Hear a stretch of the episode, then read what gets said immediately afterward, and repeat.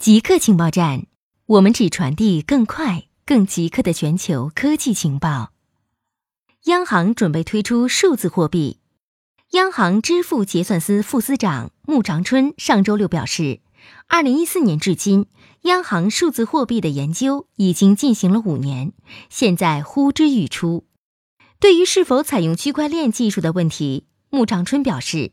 由于法定数字货币是 M 零替代。如果要达到零售级别，因此高并发是绕不过去的一个问题。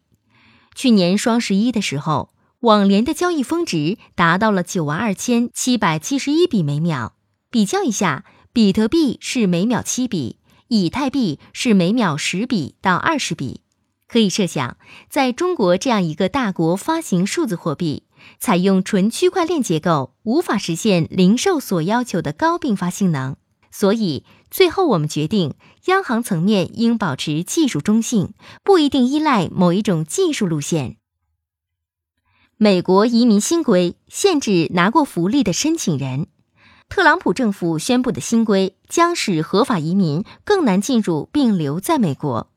如果他们申请过食品券、住房补贴及医疗补助等政府福利，美国公民及移民服务局代理局长肯库吉内利表示。根据一项新的公共负担规则，移民官在做出签证决定时，会认为申请人曾经获得某种类型的联邦、州及地方福利的经历是一个负面因素。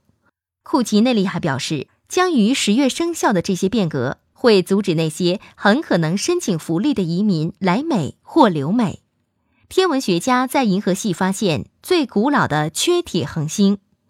根据发表在《皇家天文学会月刊》期刊上的一项研究，天文学家利用星图加望远镜在银河系内发现了一颗极其古老的贫铁恒星——红巨星 SMSS J 幺六零五四零点一八杠一四四三二三点一，距地球三点五万光年，属于一百三十八亿年前宇宙大爆炸后产生的第二代恒星中的首批成员。据推算，其铁含量是人类分析过的所有银河系恒星中最低的，意味着它是迄今已知的宇宙内最古老恒星。金属含量是确定一颗恒星形成时间的可靠指标。由于婴儿阶段的宇宙金属少得可怜，所以一颗恒星铁含量异常低，恰恰说明它是一个非常古老的星体。每人平均携带一到两个隐性高危突变。根据《影响因子》期刊上的一项研究，每人平均携带了一到两个隐性致死微变。隐性致死突变会导致不孕不育以及儿童夭折。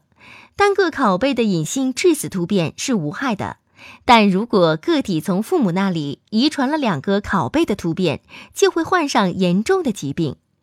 隐性致死突变比显性致死突变普遍的多，因为显性致死突变更容易被自然选择所淘汰。那么，人类中的隐性致死突变究竟有多常见呢？